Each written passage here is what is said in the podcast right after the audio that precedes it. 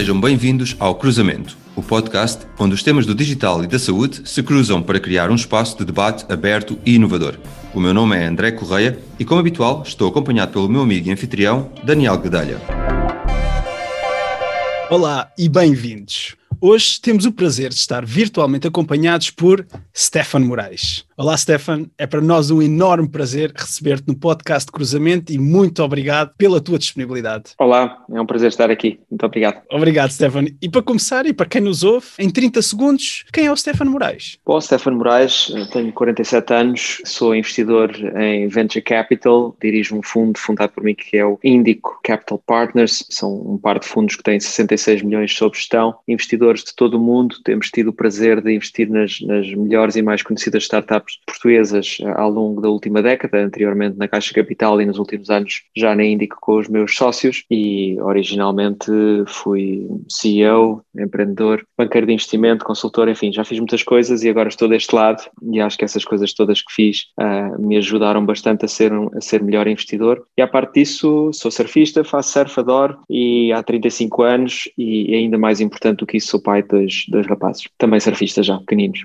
Muito bem. E como referiste, Stefan, tem estado ligado às áreas do investimento eh, e muitas vezes se ouve a frase não há capital suficiente em Portugal. Em 2019, a Indico Capital lançou um fundo de 46 milhões de euros para investir em empresas tecnológicas. Qual é a tua opinião? Existe falta de capital em Portugal para investir em startups ou falta de startups que justifiquem um investimento? Sim, na realidade esse fundo hoje em dia tem 54 milhões e depois, entretanto, lançámos um outro pre-seed de, de, mais 12, portanto daí os 66. Mas não existimos só nós, existem mais dois ou três fundos, também não são muitos, mas existem mais dois ou três fundos com alguma capacidade de investimento e, portanto, eu diria que em Portugal, no que toca ao early stage, portanto, no que toca aos primeiros 2, 3 milhões, 4, 5 milhões eh, para eh, empresas inovadoras que possam vir a ser únicas à escala mundial, existe capital. Para vos dar uma ideia, nós vimos nos últimos dois anos e meio cerca de 2 mil empresas, um bocadinho menos de 2 mil empresas, a vasta maioria em Portugal, investimos em, em 21, mais ou menos 1% das empresas que nós vimos, e os outros fundos têm investido também em algumas empresas, e portanto o que é preciso saber é que o venture capital não é para todas as empresas, isto é um tipo de financiamento muito específico para empresas muito específicas, e o rácio de capital existente hoje em dia em Portugal para o tipo de oportunidades que existe está razoável não há nem demasiado capital nem, nem de menos. Não há talvez capital suficiente ah, nos primeiros 100 mil euros, ou seja, a Índico frequentemente coloca os primeiros 100 mil euros, mas abaixo dos 100 mil euros às vezes é difícil de encontrar uh, investidores. A típica ronda de 3 Fs, Family, Fools and Friends, que nos Estados Unidos e noutros sítios existem os Family, Fools and Friends, têm muito dinheiro e cá não têm, não é? As pessoas individuais. Portanto, aí há alguma falta de capacidade ainda. E depois não há muito dinheiro acima dos 5 milhões. Nós somos, creio, o fundo que tem mais capacidade de investir até 5 milhões em, em Portugal, na área de Venture Capital, mas também não é suposto, ou seja, é suposto as empresas quando necessitam depois de muito mais capital, angariarem uh, capital com a nossa ajuda uh, junto de investidores externos uh, muito maiores, pan-europeus e globais, para prosseguirem o seu, o seu caminho. Portanto, eu diria que há um bom equilíbrio em geral. Obrigado, Stefan. E como acabaste de referir na tua atividade profissional, passam por ti várias empresas. A questão interessante aqui também para nós é se tens sido, ou se vocês têm sido abordados por empresas ligadas à saúde digital e qual o retrato que fazes dessas empresas e do mercado nacional? Sim, temos sido, temos sido abordados. Eu não diria que a maior parte das empresas, destas duas mil que vimos, é de saúde digital, não é? Seguramente. A maior parte das empresas são o que se chama o B2B, Business to Business Software as a Service ou eventualmente também os uh, marketplaces. Uh, agora, algumas delas, e uma, uma percentagem que não sei precisar neste momento, são ligadas à saúde digital e, e é, um, é, uma área uh, crescente em Portugal e, e mundialmente uma área de grande foco dos investidores e, e, também de algum foco dos, dos empreendedores. Portanto, é uma área que Portugal tem, tem algum potencial, porque nós temos muito bons engenheiros e muito bons cientistas, e no cruzamento dessas duas áreas existe o, a Digital Health. E, e, pegando aí no ponto, referiste software as a service, engenharia, Olhando para a tecnologia e para o futuro e a sua estratégia, quais são, do teu ponto de vista, as áreas mais promissoras no que toca ao cruzamento entre a saúde e a tecnologia? Bom, eu acho que há, há algumas áreas que até por vezes estão fora do nosso âmbito, têm imenso potencial. Está a existir agora uh, uma tendência de transformação uh, no desenvolvimento de novas soluções de saúde, nomeadamente novos medicamentos, recorrendo à inteligência artificial e cada vez uh, menos, digamos, as experiências de laboratório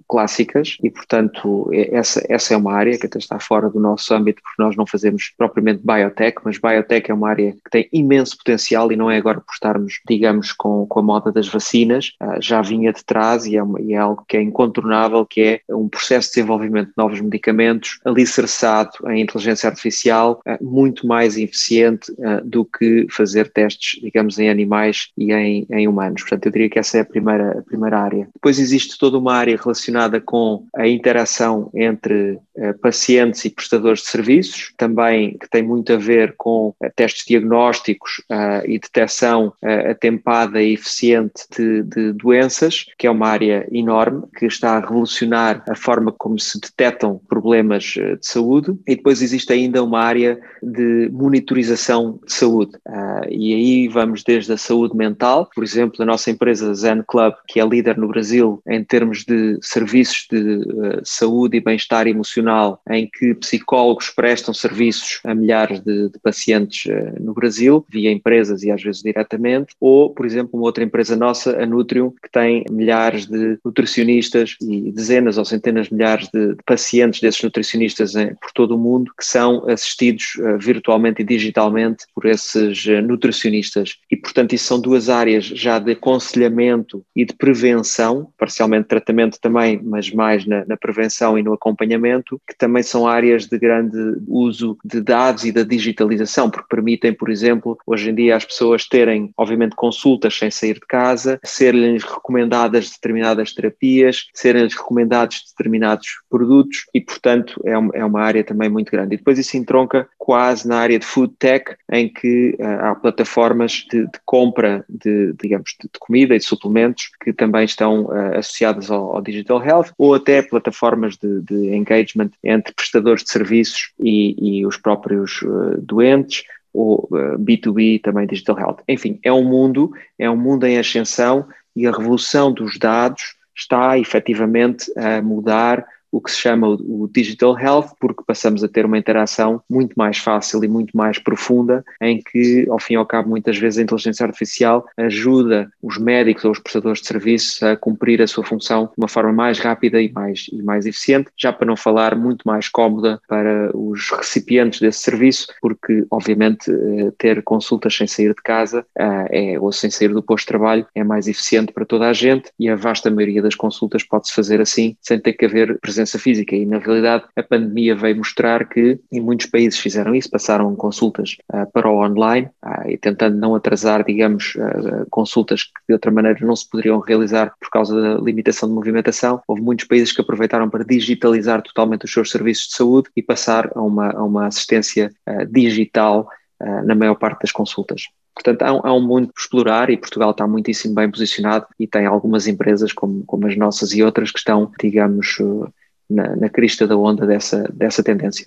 É, Stefano, o mundo é ascensão, como, como acabaste de referir, e, e no jornal Dinheiro Vivo, o ano passado, uh, era anunciada uma parceria entre a Indio Capital Partners e a Google para lançar um acelerador de startups em Lisboa, com o objetivo de impulsionar o ecossistema de empreendedorismo nacional. Uh, será que podias uh, dizer aos nossos ouvintes qual o ponto de situação deste projeto e podes partilhar mais algumas informações? Claro, ou seja, nós aqui há cerca de um ano e meio atrás, a Google entrou em contato connosco e acho que reconheceram que Portugal e em particular Lisboa, apesar de Portugal não ser definitivamente Lisboa no que toca a startups, que, que era um, um ecossistema europeu em, em ascensão. Ainda recentemente vi um relatório uh, que colocava Portugal na sexta posição na Europa dos ecossistemas mais atraentes uh, no nosso continente, o que é realmente incrível e fabuloso. É uma ascensão meteórica na última, na última década e a Google, portanto, decidiu que gostava de ter uma presença da sua plataforma Google for Startups em, em, em Portugal. E entrou em contato connosco no sentido de nós sermos os parceiros, digamos, de excelência da Google para criar um programa de aceleração em que a Google dá apoio às, às empresas. E, portanto, foi, foi nessa base que criámos o que se chama o Pre-Seed Program da Indico mais, mais Google for Startups, em que nós, ao fim e ao cabo, temos 100 mil euros para cada empresa que é selecionada, portanto, as empresas candidatam-se, vão ao nosso site,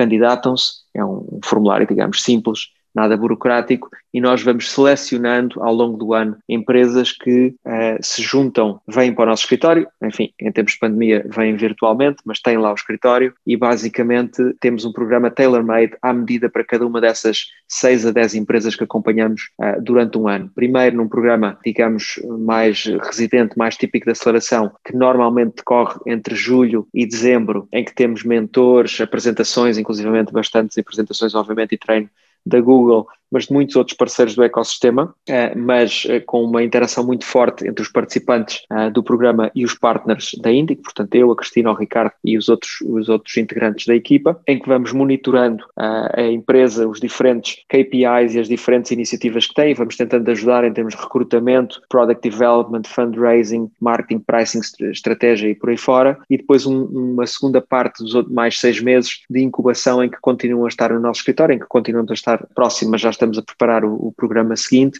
em que, portanto, as empresas ficam um ano connosco, e é por isso que nós também não fazemos mais do que 6 a 10, porque damos uma atenção personalizada a cada uma das empresas e, portanto, não é propriamente um programa de aceleração standard igual, com aulas iguais para todos sobre como fazer um produto. Não é nada disso, é, um, é, é uma espécie de fato à medida para cada empresa, em que os partners da Índia estão junto das empresas e, portanto, essa colaboração com a Google tem, sido, tem tido muito sucesso. Tivemos uh, eh, 140 candidatos no ano passado, este ano já vamos quase em 100 empresas que se candidataram ao programa, já selecionámos duas e vamos selecionar mais algumas seguramente até julho e depois uh, até o resto do ano, até completar as 10, se assim, se, se, se encontrarmos 10 que nos, que nos convençam. E, portanto, esta é, é um sinal também de que uma grande multinacional e um grande campeão mundial como a Google acredita que existe qualidade da engenharia e qualidade das startups portuguesas uh, e quando as pessoas dizem que isso das startups já passou na moda, não estão, não estão bem a ver o que é que está a acontecer, ou seja, agora é que está tudo a começar, é ao fim de uma década que se está a começar a ver os grandes resultados, Portugal já tem quatro unicórnios, o que é uma coisa incrível, uh, e os unicórnios não são figuras míticas, são empresas que foram avaliadas em mais de mil milhões de euros por investidores internacionais,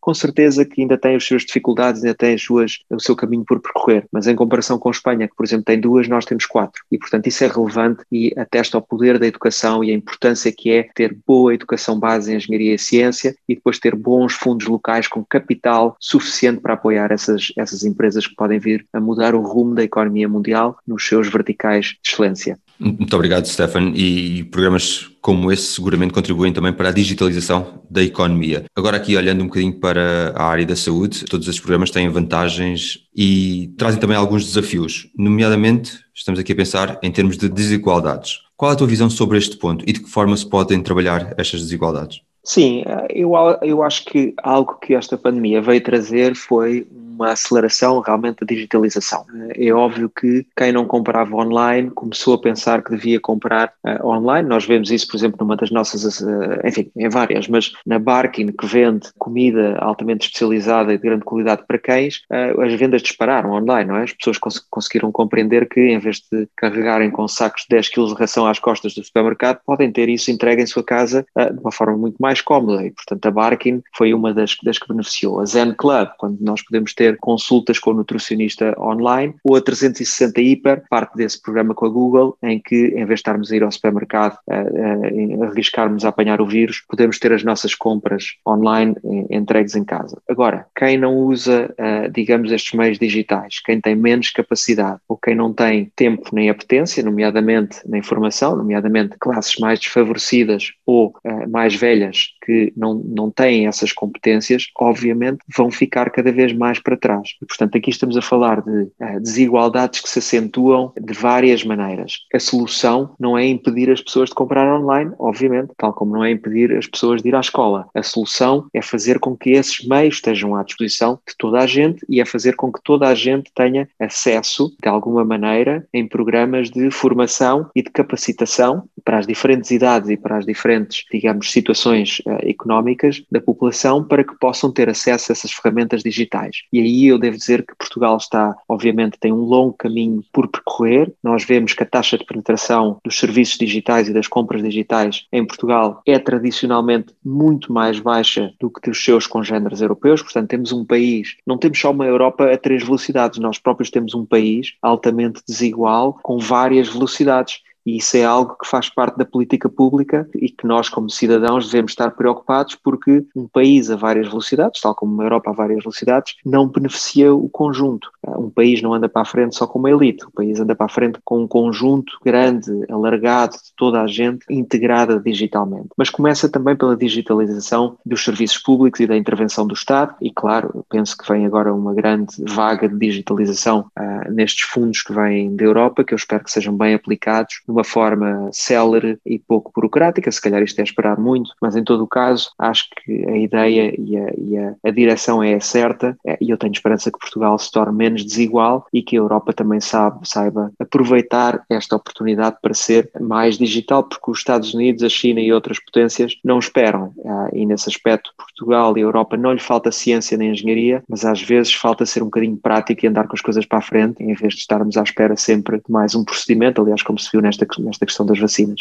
Esperamos uh, que de facto seja uh, menos uh, desigual, Stefan. E já falamos também aqui no nosso episódio do talento e do talento português e das vantagens que pode trazer para o nosso país. com a tua vasta experiência internacional, Stefan, saber aqui a tua opinião. Como é que comparas o talento português relativamente a outros países e que outras características achas que Portugal tem que podem potenciar o investimento nas áreas que temos estado a abordar? Eu acho que ninguém tem a menor dúvida que o talento português não é inferior ao talento de outros países. Aliás, eu alargaria isso de uma forma geral. Se nós pensarmos no talento de qualquer outro país, eh, na Europa em particular, eh, a inteligência e a capacidade está bastante bem distribuída na Europa inteira. Tal como seria um erro países, digamos, maiores e mais ricos pensarem que há falta de talento em Portugal, também seria um erro nós pensarmos que há falta de talento noutros países que consideremos mais pequenos ou menos desenvolvidos. Eu, eu tive a oportunidade e a felicidade de viver uh, em, em 10 países, em todos os continentes, exceto a Austrália, a Oceania, e, e, e, vi pessoas incríveis em todo, em todo lado. Portanto, não, não há falta de talento. O que às vezes há é falta de gestão e também há falta de meritocracia. É certo que nós também todos sabemos que o, o talento português, em particular quando imigra e quando está, uh, quando é gerido num sistema mais eficiente e mais meritocrático, brilha. Também é certo que as pessoas que imigram são provavelmente as mais afoitas e as que têm mais vontade de vencer e, portanto, já é por si só uma, uma autoseleção uh, das pessoas que estão dispostas a dar o salto e ir vingar lá fora. Mas nós não ficamos a dever nada. Eu acho que, por vezes, o que ainda falta em Portugal é ambição, ambição a título individual e ambição a título coletivo. Acho que nós devíamos ser muito mais ambiciosos porque os nossos congêneres europeus são muito ambiciosos e, e assistimos, obviamente, a uma competição feroz, às vezes até demasiado feroz naturalmente, mas isso são outras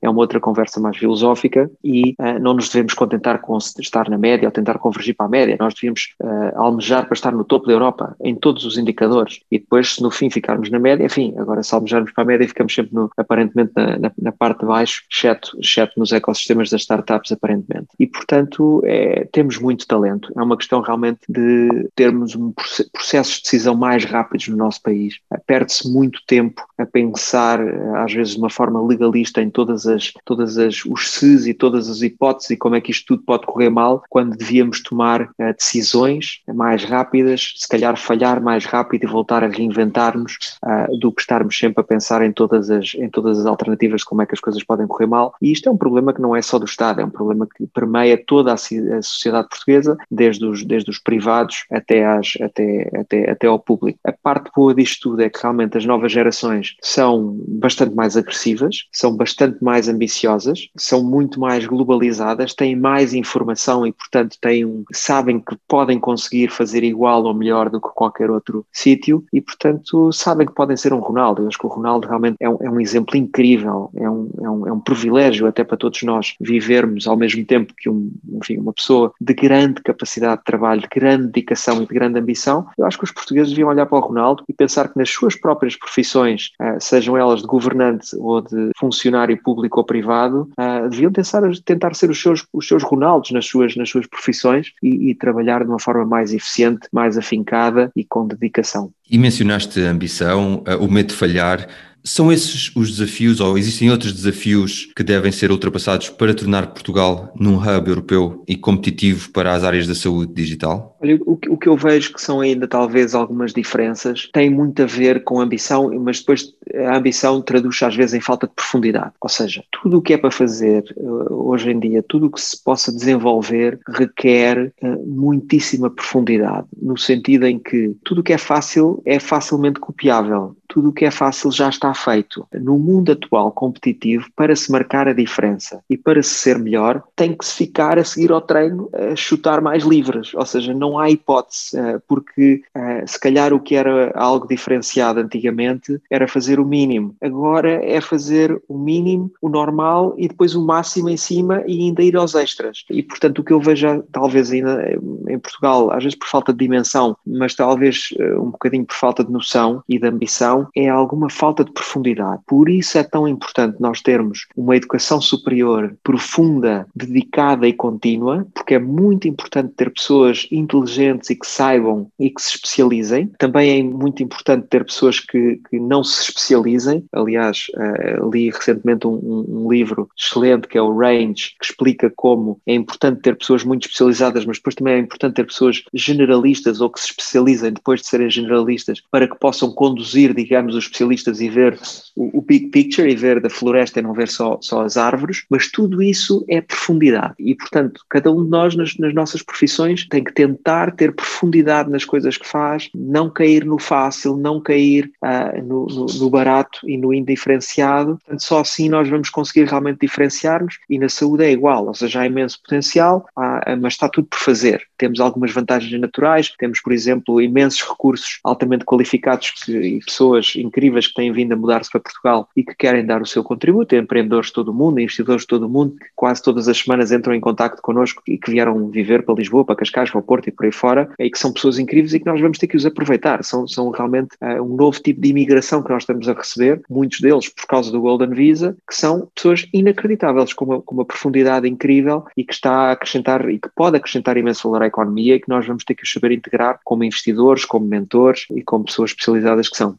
Stefano, gostei desta frase, novo tipo de imigração e, e, temos mesmo que aproveitar e se calhar é uma janela única de oportunidade que agora temos uh, e, e, como tu referiste, Portugal então tem de facto algumas, algumas coisas, tem bastantes condições para se afirmar como um hub europeu nestas áreas. Se calhar, Stefano, voltando aqui a olhar para a Capital Partners, como é que vocês e empresas como vocês podem ainda mais influenciar o panorama nacional e ajudar a criar, e aqui vou acrescentar, exportar startups de referência nacional? Bom, há duas, há duas funções importantes nessa equação. Uma é nós temos que ser capazes de atrair capital para os nossos fundos. Muitas vezes existe um foco quase único na questão do, da existência de empreendedores. Os empreendedores sem fundos de investimento não conseguem vingar. Ou seja, é uma, é uma relação simbiótica que, se uma das partes falhar, não existe resultado. Portanto, a ascensão de, de empreendedores portugueses em geral faz com, com a existência de capital. E haverá quem diga, bom, mas há capital no estrangeiro. Sim, mas o capital no estrangeiro primeiro investe nas, nas empresas que estão no estrangeiro. Ah, e se, se, a ideia for que as empresas portuguesas mal existam, vão logo também para o estrangeiro e emigrem para lá e, vão, e levem tudo para lá, também não funciona. Portanto, em geral, os ecossistemas têm-se desenvolvido com empreendedores locais, com investidores locais. E investidores locais ah, têm que ter capital local e estrangeiro para que haja segurança de investimento e para que haja capacidade de investimento. E nisso, às vezes, Portugal ainda está muito longe. A maioria, a vasta maioria do nosso capital nos nossos fundos da Índico são estrangeiros que acreditam em tecnologia portuguesa. Não são portugueses que acreditam em tecnologia portuguesa,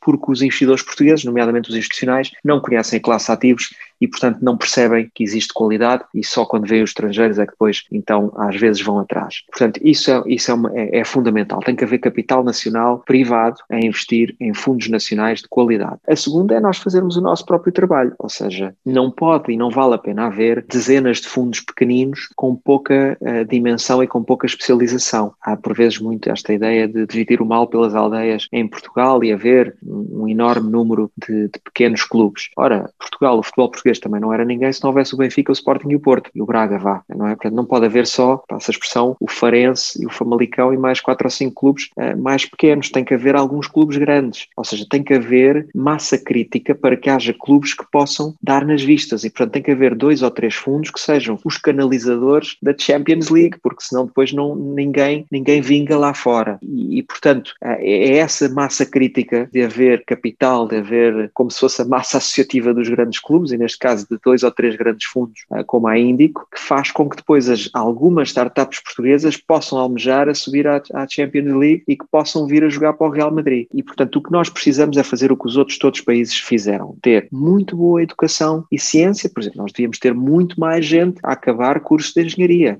As universidades têm pouca autonomia para definir os números claus, eu sei que isso é um problema muito complexo, mas a verdade é que saem o mesmo número de engenheiros do técnico agora do que saiu há 30 anos atrás. E nós precisamos de muito mais engenheiros, mas muito mais. Ah, e, portanto, começa por aí e depois é preciso haver um sistema pelo qual o setor, o setor privado invista em fundos desta natureza, para que estes fundos especializados de alguma dimensão possam criar uh, os embriões destas, destas startups que possam vir a ser campeões mundiais, para que depois, então, elas possam vir a angariar capital internacional, depois de terem tido um suporte do que se chama o Smart Capital, de dois ou três grandes fundos nacionais, porque não há espaço para mais. Enfim, se nós fôssemos um, um país maior, podíamos ter 10 ou 15, mas nós não temos, infelizmente, também dimensão para ter mais do que dois ou três fundos de dimensão. Mas esta relação relação simbiótica que tem como base eh, a educação e a educação científica e do que se chama o STEM em Portugal é a base de longo prazo para tudo e aí Portugal tem feito um bom trabalho em termos de, das décadas e da nossa progressão na área das ciências e da tecnologia, mas está muito por fazer porque nós precisamos de maior produção de engenharia, porque não temos, não temos suficientes engenheiros, não é que não tenhamos a qualidade, mas não temos suficientes e depois também há muitos engenheiros e há muitos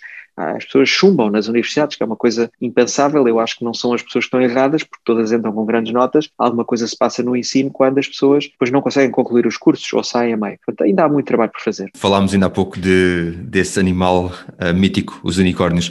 E fala-se atualmente muito nestas empresas, eh, neste grupo restrito de startups com investimentos acima dos mil milhões de dólares. Na tua opinião, esta deve ser uma meta ou um medidor de sucesso para as startups? Sim, atenção que os unicórnios não são as empresas onde foi investido mais de mil milhões de dólares, são empresas cuja avaliação é maior do que mil milhões de dólares. Portanto, hum. até podem ter recebido só 100 milhões, mas a avaliação uh, dessa ronda de investimento superou os mil milhões de dólares. Essa não é uma métrica importante em si própria. Agora, obter esse tipo de avaliações significa que existiram ou existem investidores privados que colocaram dinheiro a um preço por ação que leva a que a empresa valha os tais uh, mil milhões pelo menos. E para um fundo internacional, normalmente tem que ter grande escala para, para colocar muito capital. O fazer é porque fez uma análise, teoricamente e de forma geral, profunda e que, portanto, que acredita que aquela avaliação é meritória porque a empresa tem uma determinada trajetória, uma determinada tecnologia, um determinado conjunto de clientes e de margens de negócio, pelo menos gross margin, no sentido em que está a vender vender de uma forma eficiente que merece que haja eh, que o preço por ação e depois o preço conjunto de todas as ações supere essa fasquia dos mil milhões de dólares. Portanto, digamos que é uma métrica que mostra que há ali qualquer coisa de muito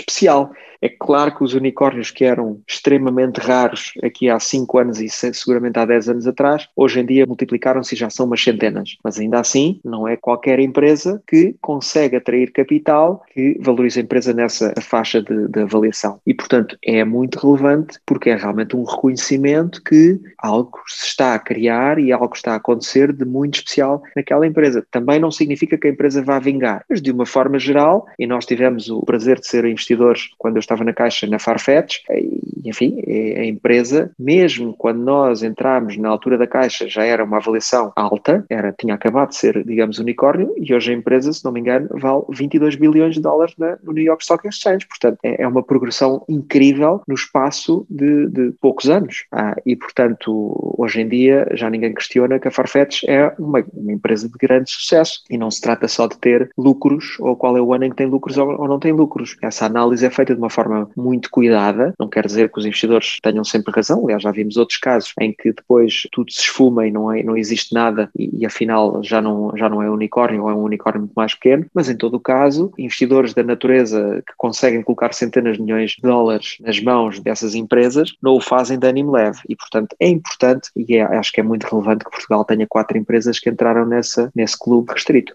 Obrigado, Stefano. Infelizmente estamos a caminhar para o fim da nossa entrevista. Se calhar calhar agora aqui uma pergunta um bocadinho diferente. Muitos dos nossos ouvintes têm seguramente um interesse grande pelo cruzamento entre a saúde e o digital e possivelmente a vontade de começar uma empresa. Se calhar aqui uma dica da tua parte. Se algum dos nossos ouvintes tiver um dia a possibilidade de fazer um pitch a um investidor com o teu perfil, quais as duas, três recomendações que lhes darias?